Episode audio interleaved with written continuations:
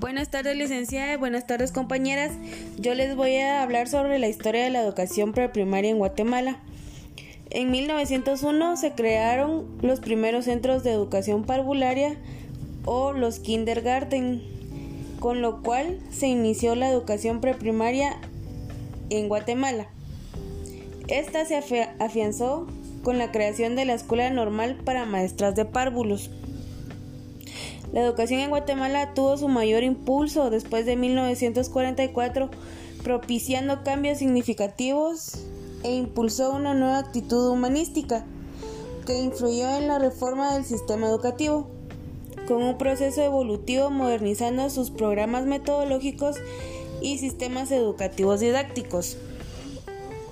Se puede afirmar que durante el periodo comprendido de 1945 a 1995, el sistema educativo nacional evolucionó de acuerdo a las políticas de los distintos regímenes.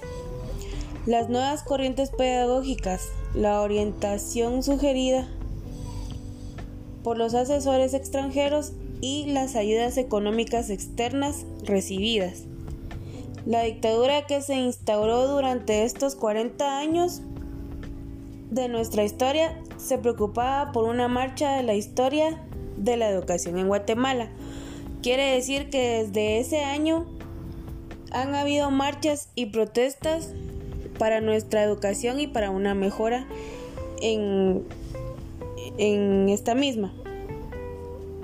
Y así dictar medidas que restringen la libertad de una enseñanza y así poder militarizar los centros educativos. Esto fue durante la dictadura de Manuel Estrada Cabrera en 1898 hasta 1920.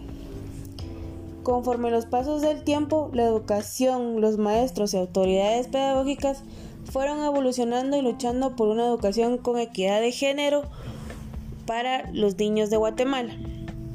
Y eso es todo sobre la historia de la educación preprimaria en Guatemala.